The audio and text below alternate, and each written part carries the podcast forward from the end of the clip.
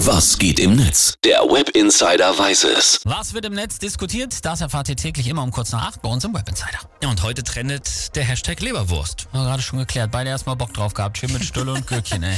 Ja, aber es geht leider nicht um die Leberwurst zum Essen, sondern um die Beleidigte. So hat der ukrainische Botschafter in Deutschland, Andrei Melniak, nämlich unseren Bundeskanzler Olaf Scholz genannt. Der will nämlich nicht in die Ukraine reisen, weil Bundespräsident Steinmeier ja vor einiger Zeit schon da ausgeladen wurde. Ganz schwieriges, kompliziertes Thema. Man kann alle Seiten irgendwie so ein bisschen verstehen, Ja. ein bisschen aber auch nicht. Ja.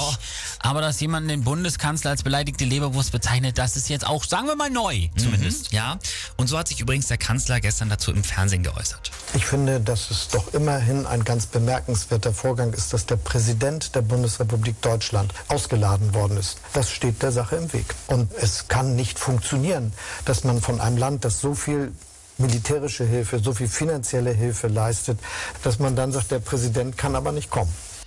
Gut, was haben die User zu sagen? Auch da wirklich 50-50, total gemischte Meinungen. C. Behrens twittert. Kleiner Ratschlag für den Bundeskanzler, die Rolle der beleidigten Leberwurst würde ich den Russen überlassen. Moskau kann das besser und Politik geht anders. Patrick Trostorf schreibt aber zum Beispiel, Herr Botschafter Melniak, nicht ablenken Sie, die Ukrainer haben mit der Ausladung des Bundespräsidenten bewusst einen diplomatischen Fauxpas begangen, begangen. Dass Sie nun den Bundeskanzler als beleidigte Leberwurst bezeichnen, zeigt nur noch mal, wie unv unverschämt Sie sind.